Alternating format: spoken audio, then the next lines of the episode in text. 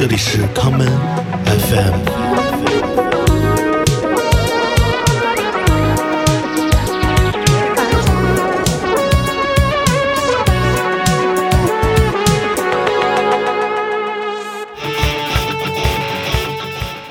北京不是一个轻工业特别发达的城市，所以会对我们造成一种感觉，食物很粗糙，但是人有意思。所以吃的糙点没什么不好，人会有意思。这个精神世界可能比较丰富。对，啊因为就是就没啥吃的了，人再也没啥玩的，这再没得聊的，就多没意思啊！大家好，欢迎收听这一期的 Come FM。呃，这期节目我们延续上一期的话题，呃，来和老范范廷略以及西北聊一聊有关中秋节的话题。呃，这期节目是由范廷略的新生活电台和 Come FM 呃一起推出的，欢迎大家在两个频道分别收听。呃，让我们来听本期的内容。中秋节就要到了，以往呢我们都会再聊聊月饼，然后今天呢也不例外。今天我们请了两位朋友，一位是新晋音乐人建推先生，另外一位是美食评论家席伟女士。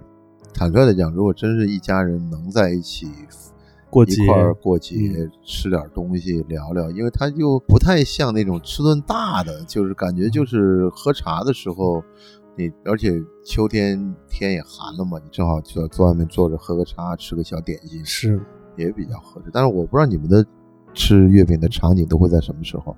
啊，我每年的十月到十二月份是我主要吃月饼的时候，因为你是存货是吗？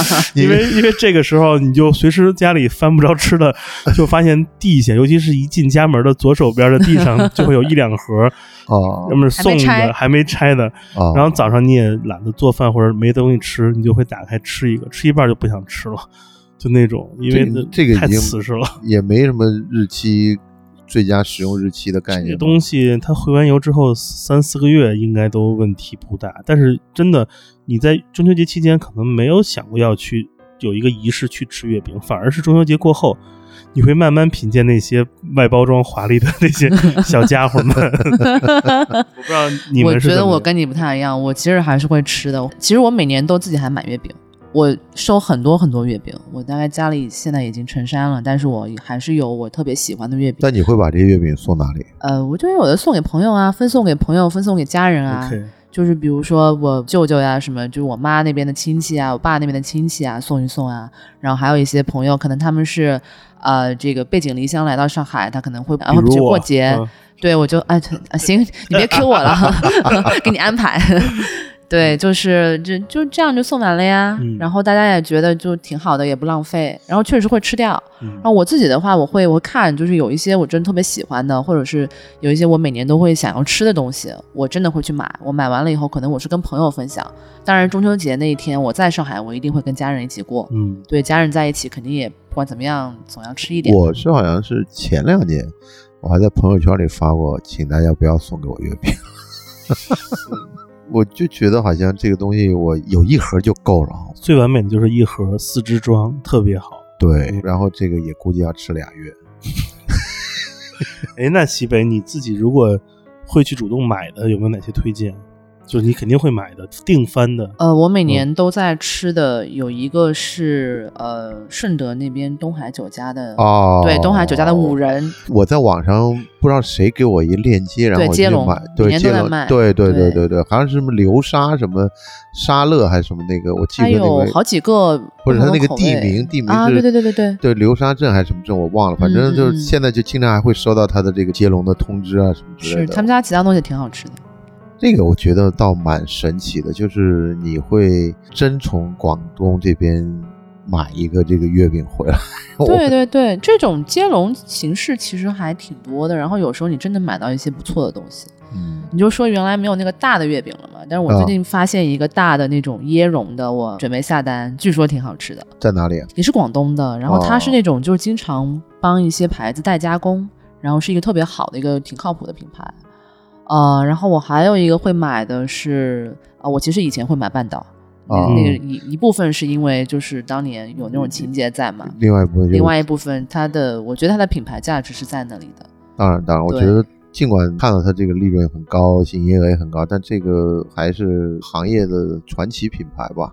你大概那个是帮他们做过一篇宣传没有，就是让我卖月饼，啊，哈哈哈哈哈特别直接，直接带货，不是那个对，是带是带货，其实真是带货。哦但是因为我觉得半岛还是我很愿意就去带。等于就像有朋友在直播卖劳斯莱斯一样，这种感觉。天哪，行吧，这这个嗯，我觉得这个不丢人啊，这个真不丢人。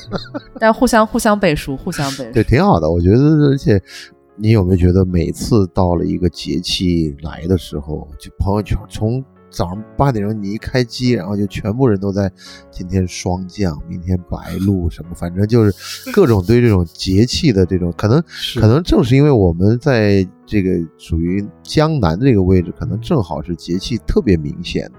嗯这种所以节令食品，我觉得没有一个就像粽子和月饼，还有像比如说春节的时候送萝卜糕，对，就反正这种东西就特别节令，嗯就是到了这个节日，你拿这个东西就特别应时应景，然后呢又正好跟这二十四节气碰在一起，然后这二十四节气说老实话，你真去什么广东，你或者去西北、东北，可能这二十四节气不是那么准，但是你正好在南方，就特别清楚的一个农业的感觉吧。一个合适的纬度，其实让我们就有这种四季分明的感受，也更提醒我们，就是所谓的不时不时嘛。你到什么时候你要干点啥？我来上海之后，我其实有过一段时间的一种不算是迷茫，一种找不着方向。那个就是都把这种叫脱北者是吧？哦，对，我们是脱北者，脱北者，我们还有群呢，脱北者联盟。对，这个这个脱北者到了一个新地方生活，是要找一些方向。我们就是我有一个好奇，就是我无法分辨出好的鲜肉月饼好在哪儿，不好的又不好在哪儿，这个我至今还是不懂。嗯我也不明白为什么大家都要去光明村排队。嗯，就是它好在哪儿？不是你作为嗯这个本地长大的孩子，应该是最有发言权，是吧？我觉得鲜肉月饼这个东西应该是只有就是江浙沪包邮区人民能够欣赏，就是嗯出了这个区域之外，我觉得是非常困难的。嗯特别是北方，北方我觉得嗯应该是不可能的。就像稻香村开到上海又来了，对，稻香村开到上海来，可能也就 就是没有市场。我还很依稀记得，我最开始呃买到鲜肉月饼回家吃的时候，我吃完第一个，我第二反应是想开瓶啤酒，是我觉得你吃了一个菜，啊，对，就是我总觉得，而且我当时呃好奇吧，我买了就是不光是鲜肉月饼，还买了鲜肉榨菜这个搭配。啊、后来那家又出了鲜肉和小龙虾，就等等各种邪教款出现了。但我吃完第一个鲜肉月饼之后，我当时真觉得，我说我得这不喝啤酒再吃第二个是有点挑战的。所以对我来说，这个你你会一一次把一盒干掉吗？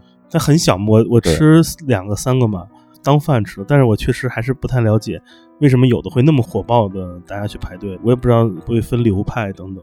我觉得可能也是有品牌的附加值在里面吧。嗯你像光明村也是那么哦多年的老字号，然后以前的话，前几年那个安达仕特别火嘛，对对对但是因为那个时候做的少，就是就量不够，对，做的好的有量能起量的呃店家特别少。当时安达仕又是一个，它有一个反差，它是一个国际品牌的五星级嗯酒店，然后它非常的潮，对，但是它去做了一个很传统的这么一个对一个嗯本土的小吃，嗯所以它可能有一种附加的一个效应，我觉得。我有一次去安达仕帮同事买月饼，第一天去了，然后人说没有了，卖光了，然后我就想，他妈的，老子也是做媒体的，然后找了著名的一个媒体中的一种神一样的人的存在，叫做公关。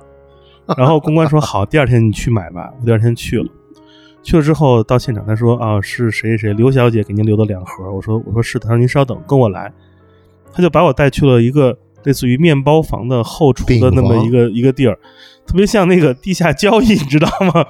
然后花钱买了两盒月饼走，给我感受就是说，感觉这东西好像鲜肉月饼代表了一种特别的感受，在这个不，我觉得鲜肉月嗯饼，我现在听出来的感觉就是，我们吃的大部分月饼都是 OEM 的，嗯这个是自己真正自己在嗯。饼房里做现烤的，这一嗯点，这可能也是光明村的魅力吧。嗯，有可能。对，就他们觉得就是好像这些鲜肉月饼就是这家店做的，因为就跟那会儿你记不记得那什么油饼还是什么，就是被 BBC 啊，对啊对，葱油饼被 BBC 报道完以后就哇，他排了好多人，我吃了一次以后啊，我觉得喝油呢那感觉不是，就是他是好像他据说还是饿了么帮他开了那个店铺嗯，，就是现在在那瑞金医院门口，但是我就觉得这种小店，或者是这种真正就比如说我今天做鲜肉月饼，可能做一袋面粉就五百个或者是几百个，我卖完就卖完了。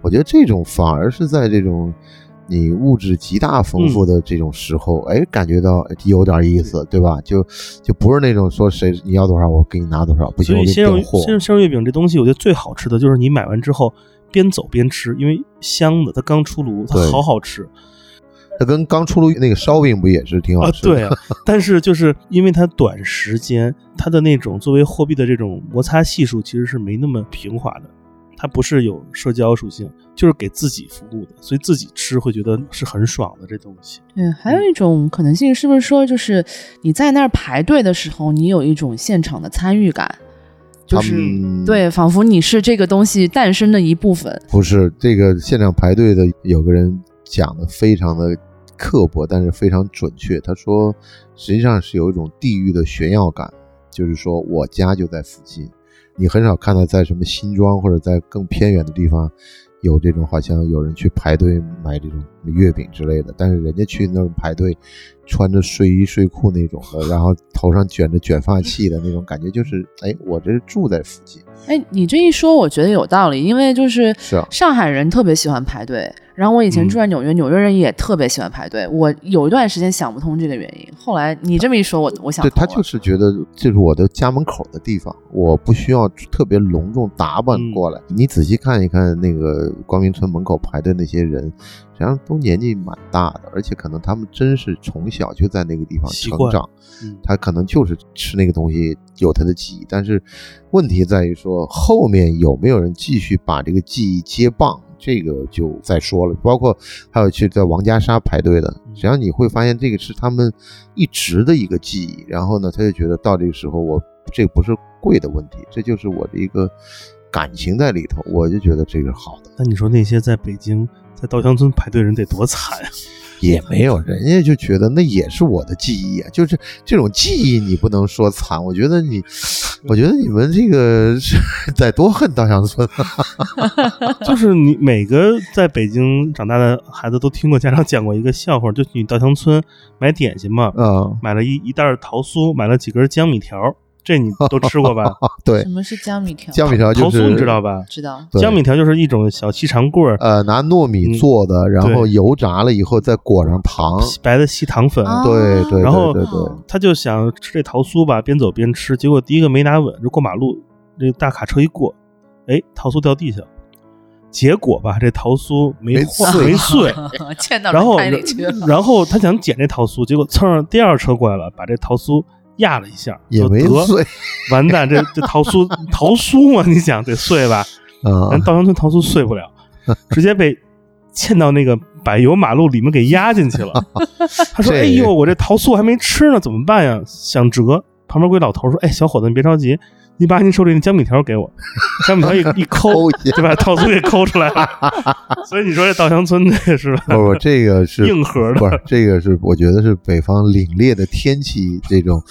你现在想一想吧，你聊这些食品聊到最后全是跟天气挂在一起了。北方这种凛冽的寒风下，你说小时候我们那个点心全是纸盒装的，你记不记得？嗯是拿一个那个油纸不不是油纸，是一个就是红的，红的纸盒，然后那个红还不是那种整个都是红盒，它是好像拼的那种有那种粉红和白相间的，然后是拿那种那叫什么绳？那个麻绳绳，不是麻绳，不是纸做的绳。它叫马绳，但它是拿纸对，然后儿，，你基本上你就会发现有人嗯。去走亲访友的时候就会拎两盒这个，对。然后他们讲的这个平时可以练这个朱砂掌，就可以劈劈 这个月饼，就是很坚硬。因为真的稻香村的那个所有的点都很硬的，就你买一盒酥点，你这个挤公交车、挤地铁去探亲戚，到他亲家打开，发现里面都完好无损。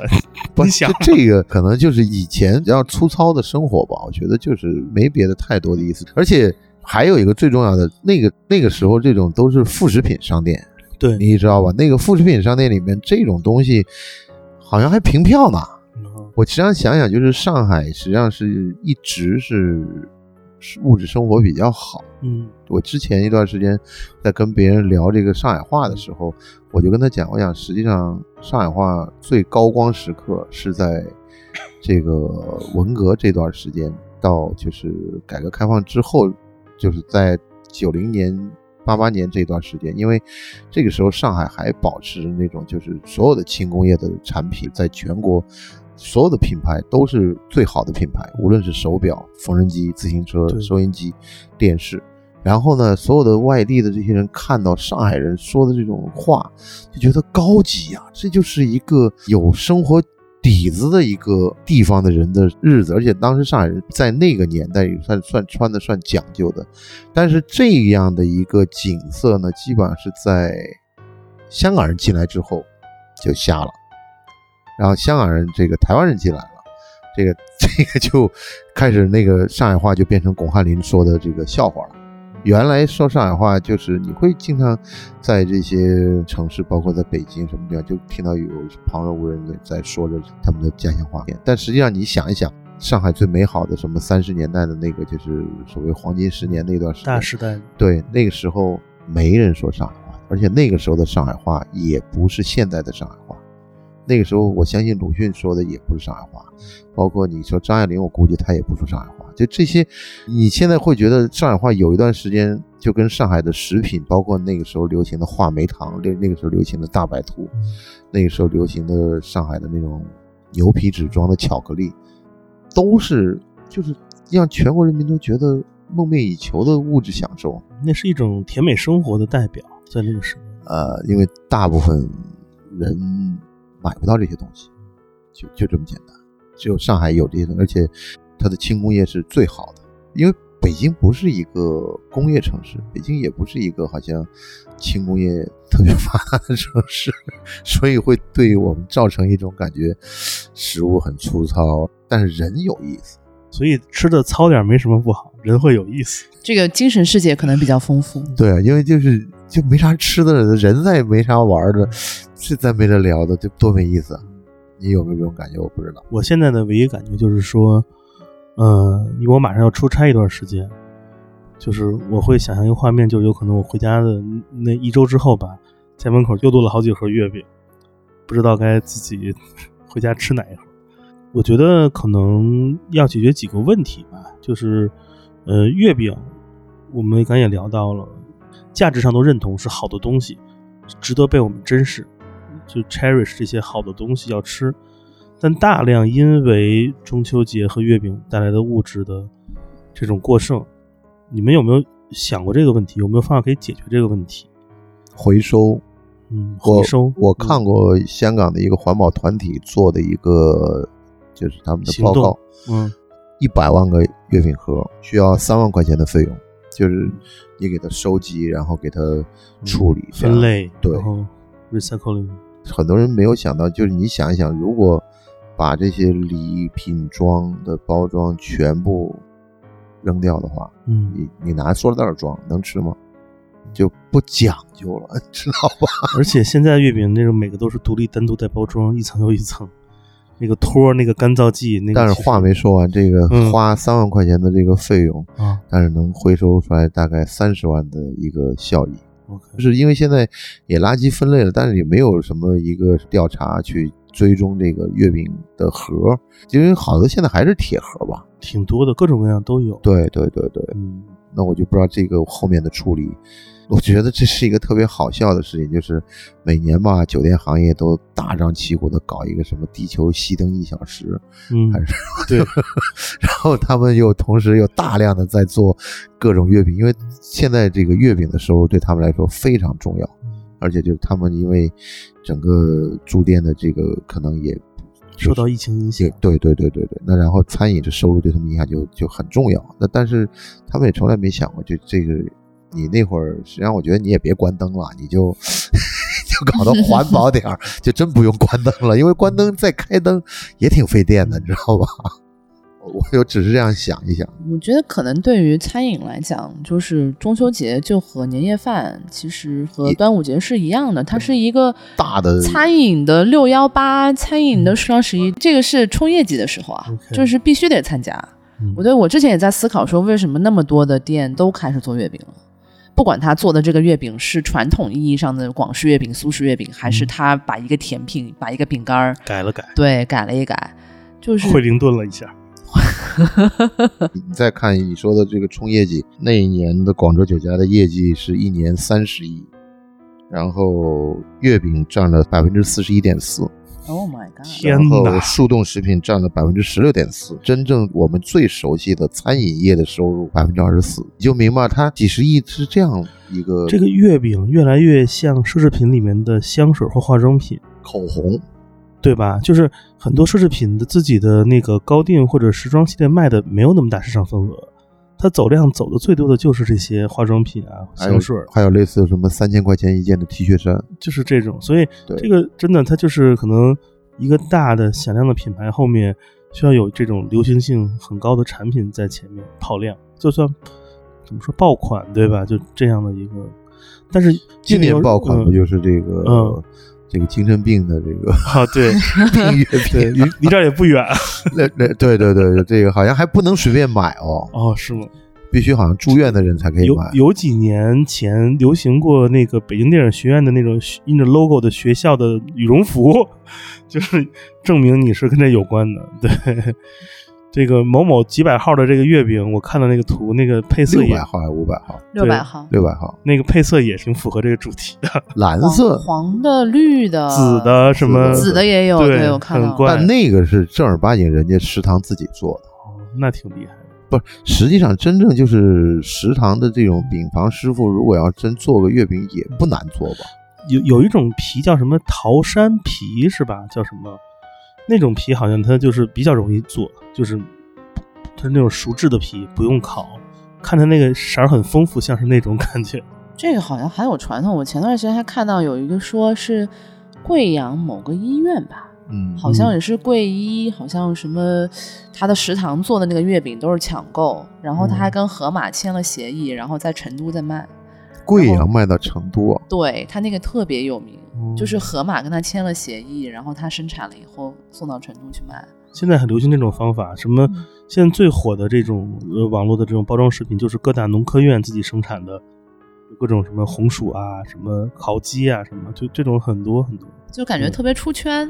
就像我们十几年前有那种传说的内供香烟嘛，就是假香烟，你懂那种一个白盒上面写内部什么专供，是这样，大家就是图个这种稀缺性，其实也能买点好的广式月饼，就老老实实买点儿，对吧？这个就是一个节庆的东西。如果你在这个时候，如果你不吃，你觉得好像这事儿跟你没关系，或者是就好像你没有没过没过这个参与感要，对对对。但是我青团我不知道为什么我不爱吃，嗯，我还挺爱吃青团的，我也不是很很但青在乎这个，团好像是一个特别南方属性的东西。是啊是啊是糯米的嘛？对。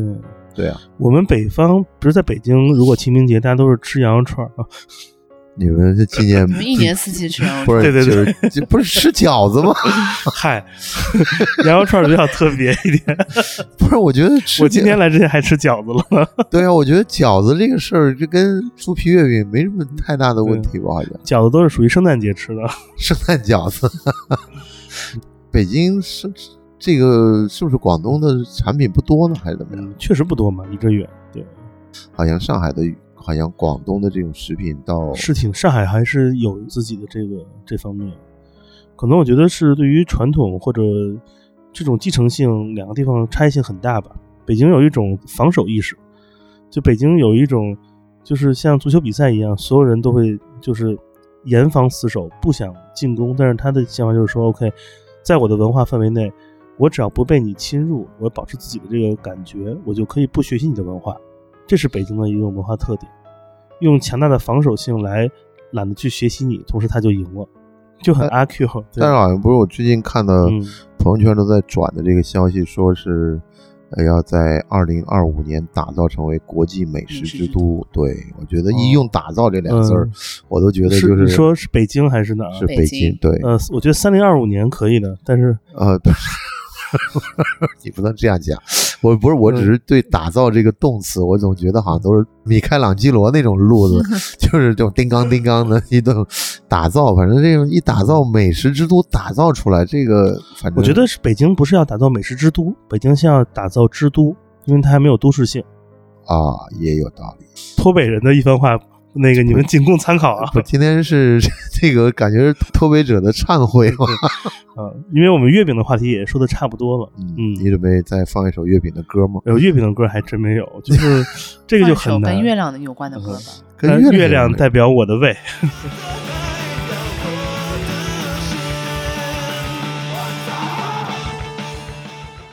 你有没有觉得跟月圆崇拜有关系吗？嗯。北京没有，因为北京有大气污染，看不着月亮。我们今天没有地图炮的问题吧？你怎么那么老踩着这个？我讲个事实，讲个事实。不是我，我就真，我真是刚突然想到这个，就比如说你，你说非得在月圆的时候吃月饼，嗯，就是一种象征吧。我能吃的东西近似于天上的，我在吃天上的东西，人间没有的。对。高处不胜。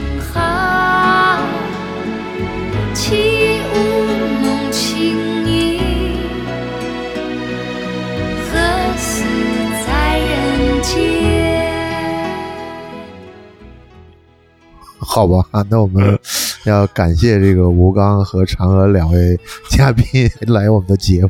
没有全程垮掉就行。没有没有没有，这个你你还有什么要补充的吗？我觉得就是如果中秋节大家嗯收到了很多月饼，嗯，如果有时间可以慢慢尝一尝。如果没有时间，真的也想个办法如何善待处理这些来自朋友或者大家的问候。其实。我觉得真的一个空月饼盒可能都比 有那么多月饼会会好。有对我来说，我感觉是每年都是这个时间负担太多了。那西北呢？你那么堆积如山的？我觉得对我每年都是一样的方式嘛，就是我把它还是分享，对，分给大家。因为我觉得食物美食有一个最好的属性，就是当你分享给别人的时候，它会变得更好吃。